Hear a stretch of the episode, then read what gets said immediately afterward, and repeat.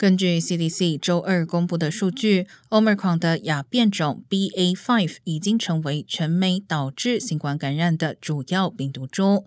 BA.5 目前占全美新增新冠病例的百分之五十三点六，而 BA.4 则占百分之十六点五，两者合计约占新冠感染总数的百分之七十。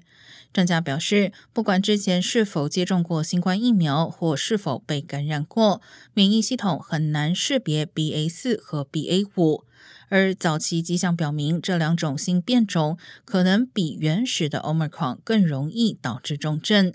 由于更新的疫苗最早要到十月才能上市，专家建议民众仍应尽快接种现有的加强针。